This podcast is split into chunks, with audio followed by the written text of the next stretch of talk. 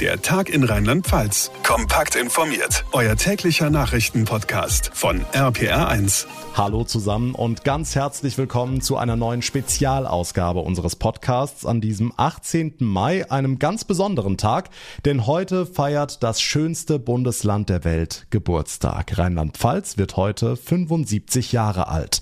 Mein Name ist John Segert und ich freue mich sehr, dass ich euch heute durch eine kleine Zeitreise führen darf. Durch 75 Jahre Geschichte, Politik, Kultur, Musik, eine ganze Reihe rheinland-pfälzischer Erfolgsgeschichten und natürlich stellen wir euch die Menschen vor, die unser Bundesland zu dem gemacht haben, was es heute ist. Wer hier in Rheinland-Pfalz lebt, der liebt unser schönes Bundesland. Aber warum eigentlich? Lässt sich das irgendwie auf den Punkt bringen?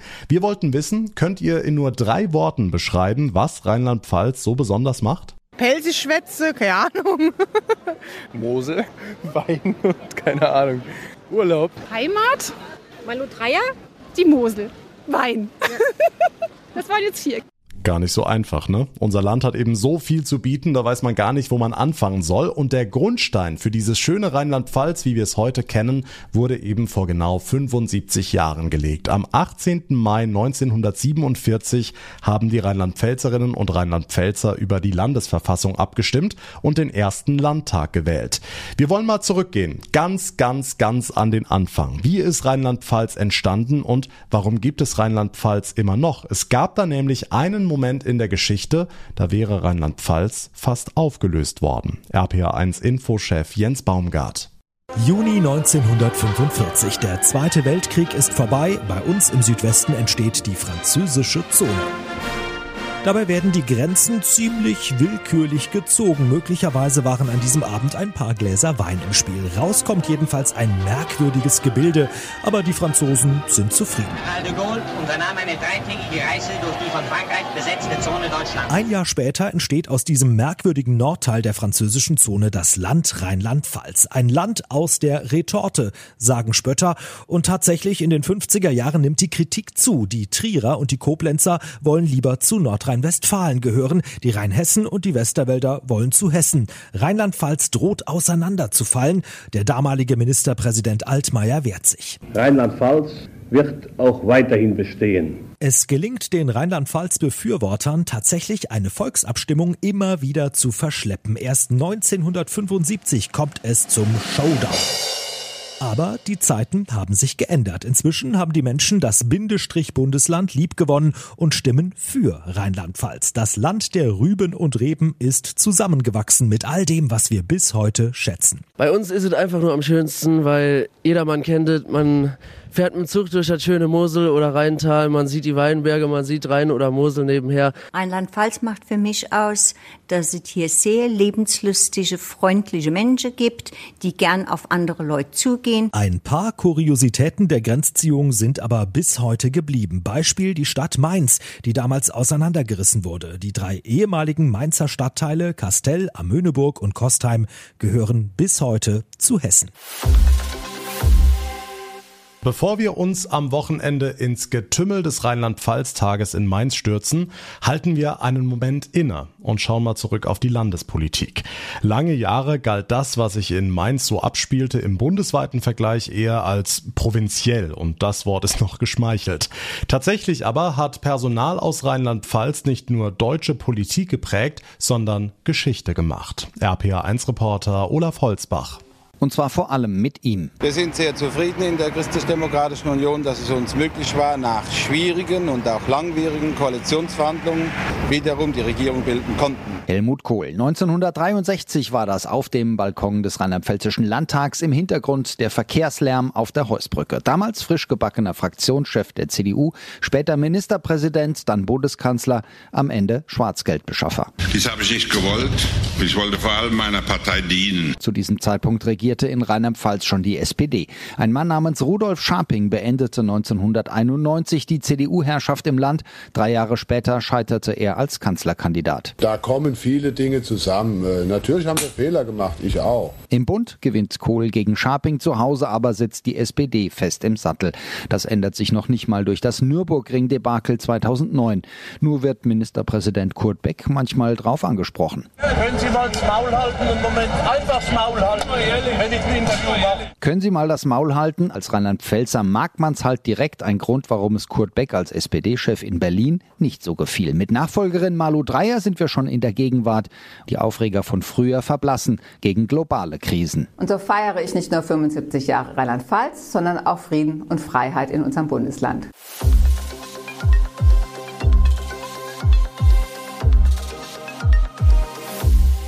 Wir feiern 75 Jahre Rheinland-Pfalz heute mit einer Spezialfolge unseres Podcasts. Hier spricht Hans-Peter Bregel. Alles Gute zum 75-jährigen Jubiläum Rheinland-Pfalz. Ich bin ja selbst Pfälzer, also Rheinland und dann kommt die Pfalz zum Schluss und bin in Kaiserslautern geboren und äh, für mich ist Rheinland-Pfalz das Land, wo ich gerne lebe und am liebsten lebe. Und er, Hans-Peter Briegel, hat eine der zahlreichen rheinland-pfälzischen Erfolgsgeschichten in der Welt des Sports mitgeschrieben. Was haben wir in den letzten Jahrzehnten gefeiert, gelitten und mit unseren rheinland-pfälzischen Sportlerinnen und Sportlern mitgefiebert? Unser Fachmann für alle Fragen rund um den Sport ist RPA1-Reporter Thomas Stüber, der die Highlights aus 75 Jahren rheinland-pfälzischer Sportgeschichte zusammenfasst. Und da starten wir in einem Jahr, das ganz besonders war für ganz Deutschland. 1954, das Wunder von Bern. Deutschland wird zum ersten Mal Fußball-Weltmeister. Kopfball abgewehrt, aus dem Hintergrund müsste Rahn schießen. Rahn schießt! Da! Da! Da! Mit dabei sechs Spieler aus Rheinland-Pfalz. Fritz Walter, Ottmar Walter, Werner Kohlmeier, Werner Liebrich und Horst Eckel, alle vom ersten FC Kaiserslautern. Und der dritte Torwart kam damals zwar nicht zum Einsatz, ist aber natürlich auch Titelträger Heinz Kupsch, damals unter Vertrag beim FK Pirmasens. Wir bleiben beim Fußball und auch in der Pfalz beim ersten FC Kaiserslautern. Der erfolgreichste rheinland-pfälzische Fußballclub, zweimal Pokalsieger, viermal deutscher Meister und das zuletzt vor 24 Jahren 1998. Vom Aufsteiger zum Titel ein Rekord für die Ewigkeit. Jeder Fußballer will deutscher Meister werden und das mit meinem Verein hier Kaiserslautern, das ist ein Traum und ich darf sogar mitspielen. FCK-Meisterspieler Marco Reich. Und nur acht Jahre später, da ist Kaiserslautern dann sogar auch einer der Austragungsorte der WM 2006. Inzwischen ist aber Mainz 05 vorbeigezogen, der bessere Club, und da schauen wir aufs Jahr 2004, ein ganz, ganz wichtiges in der 05er Vereinsgeschichte. Da gelang nämlich den Rheinhessen der lang ersehnte Aufstieg ins Fußball-Oberhaus. Wir sind in der ersten Liga! Mittlerweile spielt Mainz 05 seit 13 Jahren in der ersten Liga und ist da nicht mehr wegzudenken. Der Macher des Erfolgs, den haben wir auch gerade gehört, der damalige Trainer Jürgen Klopp. Übrigens ja auch Mate in Rheinland-Pfalz, wenn man so will. Sieben Jahre Trainer der Rheinhessen, danach folgten Dortmund und Liverpool und sein Trophäenschrank, der ist auch schon ganz schön voll. Zweimal deutscher Meister, einmal DFB-Pokalsieger mit dem BVB und mit Liverpool bislang einmal englischer Meister, einmal FA-Cup-Sieger und vieles, vieles mehr, aber natürlich auch der Henkelpott, die Champions League-Trophäe, die durfte Jürgen Klopp Klopp 2019 in den Nachthimmel strecken.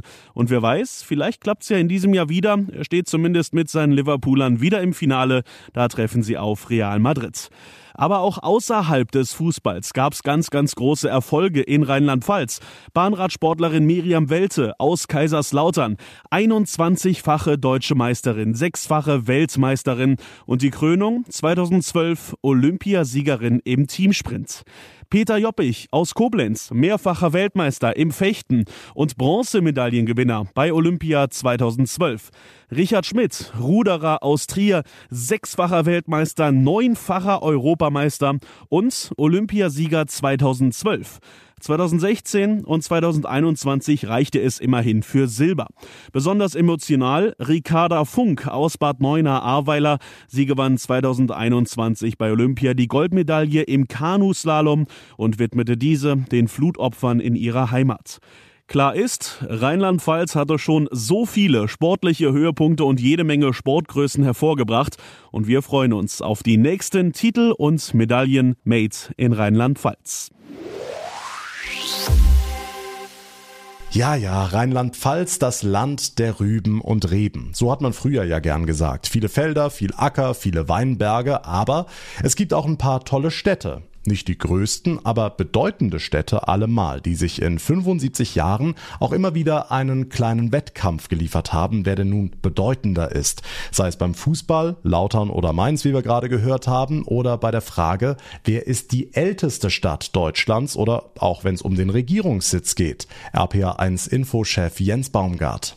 Mainz war nämlich nicht immer Landeshauptstadt von Rheinland-Pfalz. Die ersten Jahre musste die Politik nach Koblenz ausweichen. Der Sitz des heutigen Landtags, das Deutschhaus, war vom Krieg äh, zerstört und das Theater in Koblenz war einer der wenigen Räume, die in der Lage waren, eine so große Anzahl von Mitgliedern zu versammeln und dort eine Beratung durchzuführen. Der heutige Landtagspräsident Hendrik Hering blickt zurück. Heute ist die Sache einigermaßen klar. Mainz ist die wichtigste Stadt in Rheinland-Pfalz, jedenfalls was die aktuelle Politik angeht. Vor 2000 Jahren Jahren hatte eine andere Stadt die Nase vorn. Natürlich Trier. 17 vor Christus wurde mit dem Bau der ersten Trierer Römerbrücke begonnen. Das Datum gilt heute als Zeitpunkt der Stadtgründung und damit wäre Trier die älteste Stadt Deutschlands. Besondere Bedeutung erlangt das römische Trier aber erst im dritten und vierten Jahrhundert nach Christus. Aus dieser Zeit stammen viele Monumentalbauten. Einige kann man sich heute noch anschauen. Also man sollte auf jeden Fall die Porta Nigra gesehen haben. Da kann man auch reingehen. Also das ist wirklich schön. Amphitheater Theater, die Römerbrücke, die Barbara- und Kaiserthermen. Alles ist direkt im Zentrum, also man muss auch nicht lange laufen und das sollte man schon gesehen haben. Aber stimmt das eigentlich mit der ältesten Stadt? Das ist belegt, das sind wir, das ist, das ist Trier, ganz klar. Naja, das mit dem belegt ist so eine Sache. Widerspruch kommt aus Worms. Dort hinterließen nämlich schon tausende Jahre vor Christus die Kelten ihre Spuren. Die entscheidende Frage ist eben, war es damals schon Stadt oder Heerlager oder nur eine Siedlung? Wir werden es nicht endgültig klären können, welche Stadt die älteste ist. Hauptsache, sie liegt in Rheinland-Pfalz.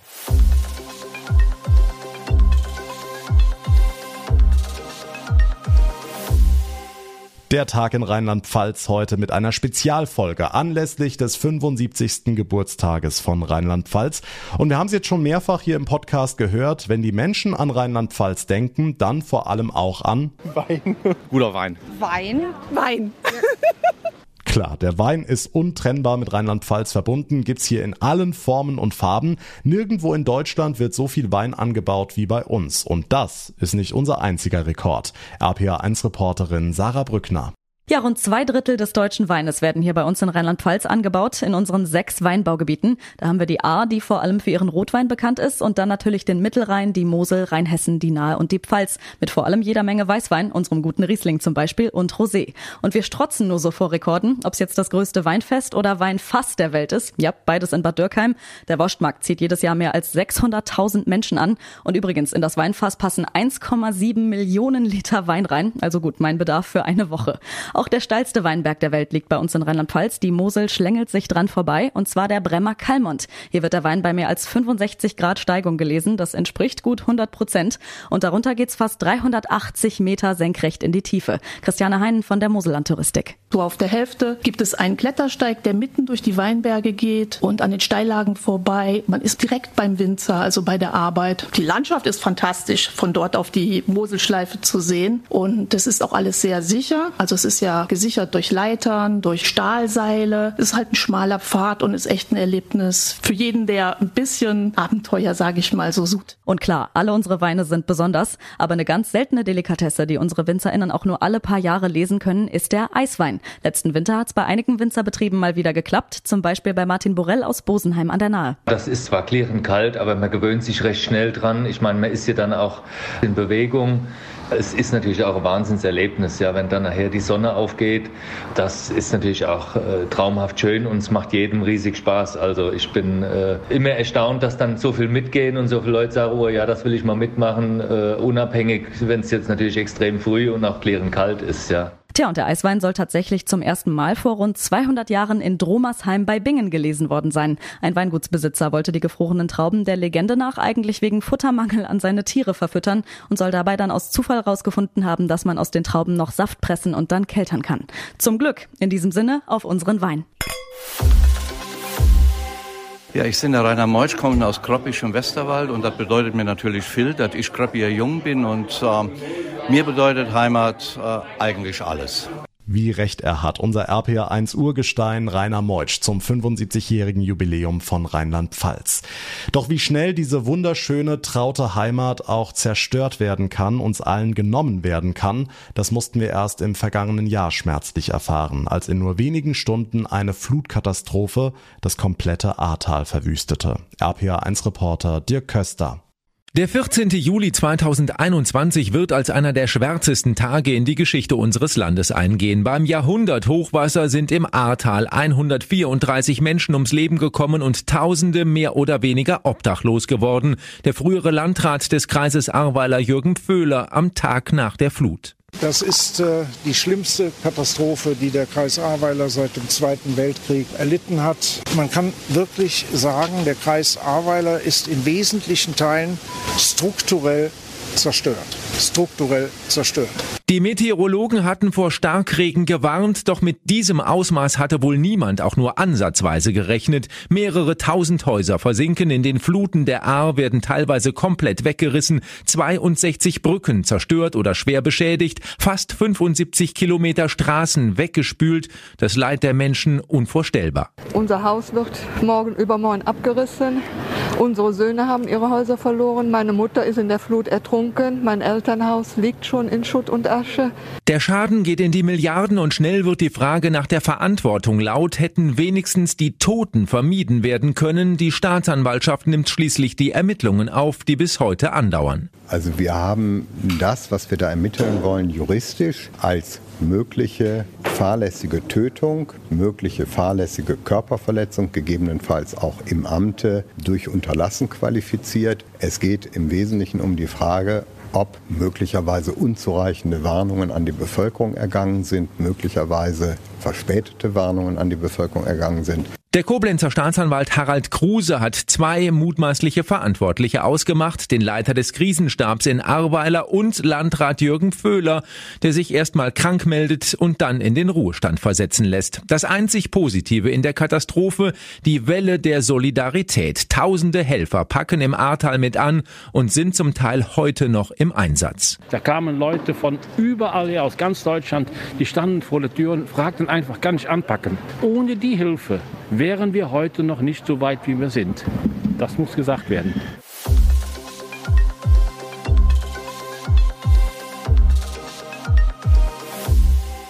Hier ist Mickey Krause und ich kann nur sagen, alles Gute zum Geburtstag Rheinland-Pfalz. Endlich 75 Jahre alt und ich habe schon sehr, sehr viele Auftritte in Rheinland-Pfalz gemacht und freue mich auf ein baldiges Wiedersehen. Euer Mickey Krause. Tja, der gute Mickey weiß eben, wo immer gut gefeiert wird. Deswegen machen die Auftritte in Rheinland-Pfalz ganz besonders viel Spaß. Und während Mickey Krause jedes Mal hierher reisen muss, können andere sehr erfolgreiche Musiker quasi nur die Haustür rausfallen, nämlich unsere zahlreichen musikalischen Größen aus Rheinland-Pfalz. Einer, der den meisten von uns da wohl sofort einfällt, kommt aus Trier, isst gerne Nussecken und hat mit einem echten Gaga-Song europaweit für Aufsehen gesorgt. Hat euch lieb. Gildo Horn. 1998 trat er beim Eurovision Song Contest für Deutschland an, belegte da immerhin Platz 7 und die internationalen Schlagzeilen waren ihm sicher. In seiner Heimatstadt Trier wird er nach wie vor gefeiert wie ein Held. Auch in diesem Jahr tritt er wieder beim Altstadtfest auf im Juni. Gut 100 Kilometer entfernt und einige Jahre früher wurde er hier weltweit bekannt. Nee, nicht Dieter Bohlen, zwar damals ähnlich gebräunt mit ihm bei Modern Talking, aber die Rede ist natürlich von Thomas Anders. In Münster-Maifeld geboren und aufgewachsen, eroberte er mit seiner Musik auch als Solokünstler die ganze Welt. Doch seine Heimat ist all die Jahre Rheinland-Pfalz geblieben. Er lebt bis heute mit seiner Frau und seinem Sohn in Koblenz. Kommen wir zu erfolgreichen Musikern, die man im ersten Moment gar nicht mit Rheinland-Pfalz in Verbindung bringt. Joy Fleming. Sie hätte man in jeder Quizshow wohl ganz klar der Stadt Mannheim zugeordnet. Stimmt auch, aber gebürtig kommt sie aus dem Donnersbergkreis hier in Rheinland-Pfalz. Er blickte in Rockenhausen das Licht der Welt. Ganz ähnlich war das beim Erfolgsproduzenten Frank Farian, der unter anderem Bonnie M. zu Welterfolg verhalf. Der gute Frank wurde 1941 in Kirn geboren und seine Eltern zogen ihn dann ausgerechnet im Saarland groß. Wahrscheinlich war es dann aber langfristig gesehen doch die Kirner Luft, die ihm dann die Ideen für seine Welthits gab. Das waren die größten Musiker aus 75 Jahren Rheinland-Pfalz, aber einen wollen wir natürlich ganz besonders hervorheben. Und die Chöre singen für dich. Mark Forster, der seine Verbundenheit zu Rheinland-Pfalz und natürlich auch seine Liebe zum ersten FC Kaiserslautern immer hervorhebt, egal wo er gerade in Deutschland wieder auftritt. Wir sind sehr stolz auf einen solchen Botschafter und wünschen ihm noch etliche Jahrzehnte, viele verkaufte Alben und volle Hallen. 75 Jahre Rheinland-Pfalz. Wir gratulieren uns selbst und wie das so ist im Erwachsenenalter, wir dürfen ruhig auch mal auf das schauen, was wir geleistet haben für die Nachwelt. Im Fall von Rheinland-Pfalz ist das ganz klar die Fasnacht, der Karneval. Jawohl, bei uns so wichtig, dass wir sogar zwei Begriffe dafür haben. Kultur, die wir einmal im Jahr ins bundesweite Schaufenster stellen mit Mainz bleibt Mainz, wie es singt und lacht. RPA1-Reporter Olaf Holzbach mit Legenden der deutschen Fernsehunterhaltung die wir gar nicht alle aufzählen können. Aber fangen wir mal an mit dem Singen. Heile, heile Gänschen, es ist bald wieder gut. Ernst Neger und das Lied, mit dem er zur Legende wurde, weil er den Zeitgeist traf. Nach dem Krieg wollten die Menschen, dass es wieder gut wird. In den 70ern dann, ausgerechnet eine Frankfurterin ist Kult, es Magitsche Magit Sponheimer. Am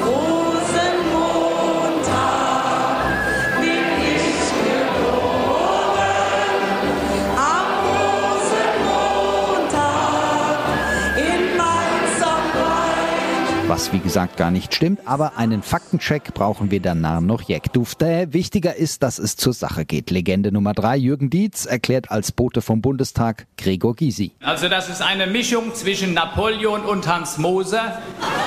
Ja, der hat ein reines Gewissen. Er hat es ja nie benutzt. Bevor einer meckert, auch die Rechten bekommen ihr Fett weg. Bei Mainz bleibt Mainz. Und auch die Sendung selbst. Die Quoten waren schon besser, Marktanteil zuletzt 20 Prozent, 1964 waren es 90 Prozent. Sie ist bald wieder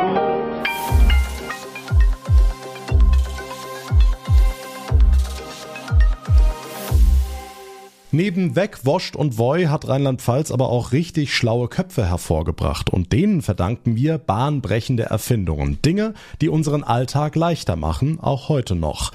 Zum 75. öffnen wir jetzt zusammen das Patentregister und staunen. RPA1-Reporterin Maike Korn mit der Top 5. Platz 5 geht an die Handwerkererfindung aus Maikammer in der Pfalz. Ein Zollstock oder wie die Brüder Franz und Anton Ulrich ihn damals genannt haben, Klappmeter. Macht ja eigentlich auch mehr Sinn. 136 Jahre ist der schon alt und sieht heute praktisch noch genauso aus wie damals. Platz 4 Okay, die Jeans haben wir nicht erfunden, aber die blaue Farbe. Das Indigo war damals um 1900 rum super teuer, weil es aus Pflanzen gewonnen werden musste.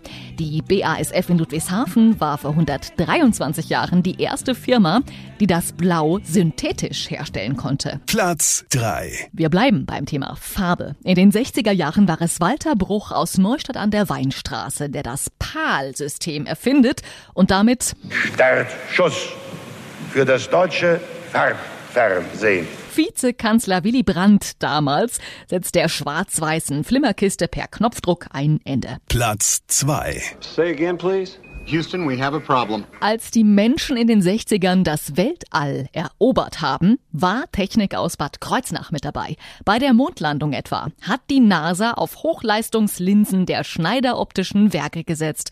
Die ersten Bilder von der Erde sind durch Kreuznacher Objektive entstanden.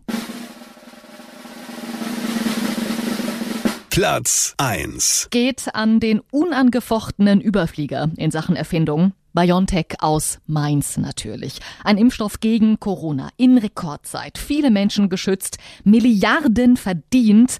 Und wir gönnen es, denn diese Milliarden fließen jetzt in den Kampf gegen Krebs. Gründer Uha Shahin. Dass personalisierte Krebsmedizin eine ganz andere Herangehensweise hat als die jetzige Krebsmedizin.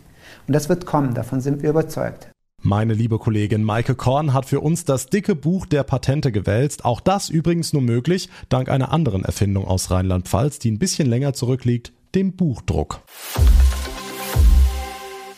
Zum Abschluss dieser Folge kommen wir zu den kulinarischen Highlights in Rheinland-Pfalz beziehungsweise zu dem Gericht, das wirklich weltweit bekannt geworden ist über die Landes- und Bundesgrenzen hinaus, der Pfälzer Saumagen. RPA1-Reporterin Lea Wegerle hat mit dem Mann gesprochen, der den Saumagen so richtig populär gemacht hat. Und zwar mit Manfred Schwarz. Er war der Leibkoch von Altkanzler und Saumagen-Fan Helmut Kohl. Herr Schwarz, damals im Deidesheimer Hof und heute in Ihrem Restaurant Schwarz in Kirchheim an der Weinstraße war und ist der Saumagen-Programm. Was für eine Bedeutung hat dieses Gericht denn für das Land Rheinland-Pfalz? Ja, der Saumagen, ohne Saumagen geht's gar nicht. Äh, ich meine, die Großen der Welt haben hier schon Saumagen gegessen, äh, mit dem Herr Dr. Helmut Kohl zusammen bei mir. Und äh, ich meine, wenn man Rheinland-Pfalz und die Pfalz an sich hört, ist es eigentlich eine ganz einfache Sache. Da gehört ein Saumagen. Da gehört einfach ein Saumagen hin. Wenn Sie hier an der Weinstraße rauf, runterfahren, dann gibt's Saumagen. Ja, das, das, das muss einfach sein. Weil wir, wir haben ja viele Gäste, zum Beispiel aus Hamburg, von woanders her, äh, die kommen natürlich ganz speziell und sagen, okay, wenn wir hier in der Pfalz sind, dann wollen wir auf alle Fälle mal diesen Saumagen probieren. Um den äh, tun sich ja noch viele Mythen erringen, dass wir sagen, oh, Saumagen, was könnte denn das sein? Dann sage ich immer, das ist was ganz Herrliches, ganz Wunderbares. Und dann frage ich hier, ich habe erst gestern wieder Gäste gehabt, der Herr Schwarz, äh, was ist denn eigentlich ein Saumagen? Das schmeckt ja lecker. Und dann sage ich, ja, sicher ist der lecker. Äh, überlegen Sie doch mal, ein Saumagen gehören drei Sachen rein. Ein Drittel Kartoffel, ein Drittel Schweinefleisch und ein Drittel Brät. Mehr nicht und dann gut Gewürze und dann ein Schopper Wein dazu. Was will man mehr? Ja, das ist für die Pfälzerinnen und Pfälzer natürlich ganz klar. Aber wie haben Sie es denn geschafft, den Saumagen auch außerhalb der Landesgrenzen so populär zu machen? Ja, das ist ganz einfach. Der, der Helmut Kohl äh, kam mit dem Gorbatschow. Und dann hat gesagt, er will auf jeden Fall was Pfälzisches haben. Dachte ich, okay, dann machen wir doch den Saumagen. Ja. Und äh, da war eine große Aufregung, wie Saumagen, Gorbatschow damals vorsitzen, das geht doch überhaupt nicht. Aber es war, war eine tolle Geschichte und natürlich auch PR-mäßig natürlich super. Und dann war er natürlich in aller Munde. Dann ist er sogar, glaube ich, mal mit der Lufthansa geflogen der Saumagen. Also äh, alle Welt wollte den Saumagen haben. Auch in Hamburg hat man mich dann angerufen und hat gesagt, Herr Schwarz, können Sie mir einen Saumagen zuschicken. Also es war absolut en vogue auf einmal. Ja, und wie hat der hohe Besuch auf den Saumagen reagiert? Also wussten Michael Gorbatschow, Margaret Thatcher und Co. überhaupt, was sie ihnen da vorgesetzt haben? Eigentlich haben sie sehr positiv reagiert, muss ich sagen. Also Maggie Thatcher auch, äh, wo ich den serviert hatte, kam sogar nachher noch ein Brief aus der Downing Street. Number 10 und hat sich nochmal bedankt für das wunderbare Essen und für die Gastfreundschaft, was wir ihr zuteil werden lassen. Äh, also ich glaube, genau wussten sie es erst einmal nicht, äh, was es war, aber es war halt was Deftiges. Und man weiß ja auch, sagen wir mal, äh, ob jetzt Gorbatschow, Boris Jelzin und wie auch immer, äh, Václav Havel, die essen gern in, in den Ländern sehr deftig. Ja, der essen sie das mal gern und einen guten Wodka hinterher oder wie auch immer. Also von der Seite aus denke ich mir, hat es denen alle wunderbar geschmeckt, weil es ist ja auch wirklich nur gute Sachen drin. Ja, absolut.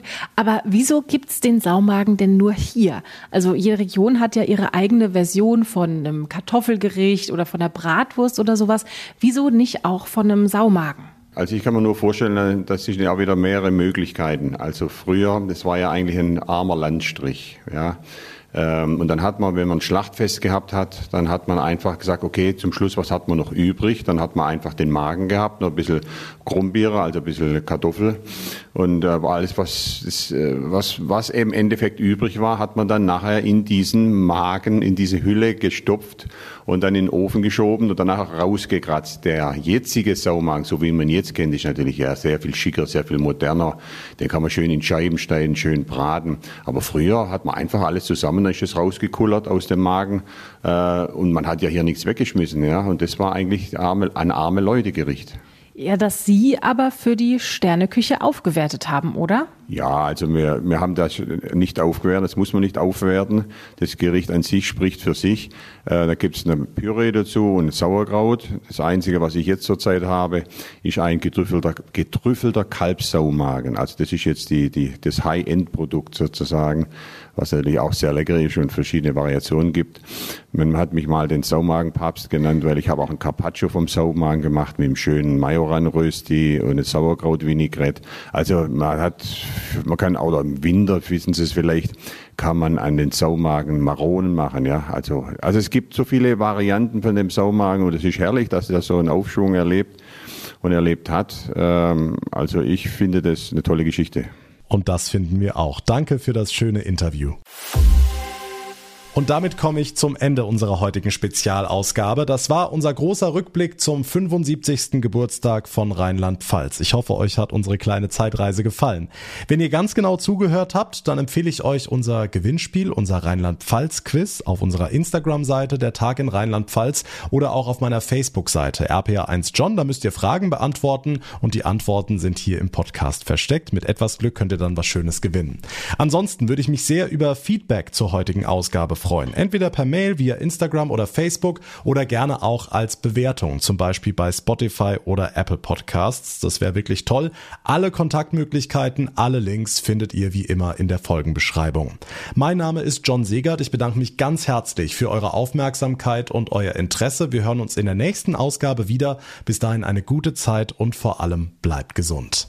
Der Tag in Rheinland-Pfalz, das Infomagazin, täglich auch bei RPR1. Jetzt abonnieren.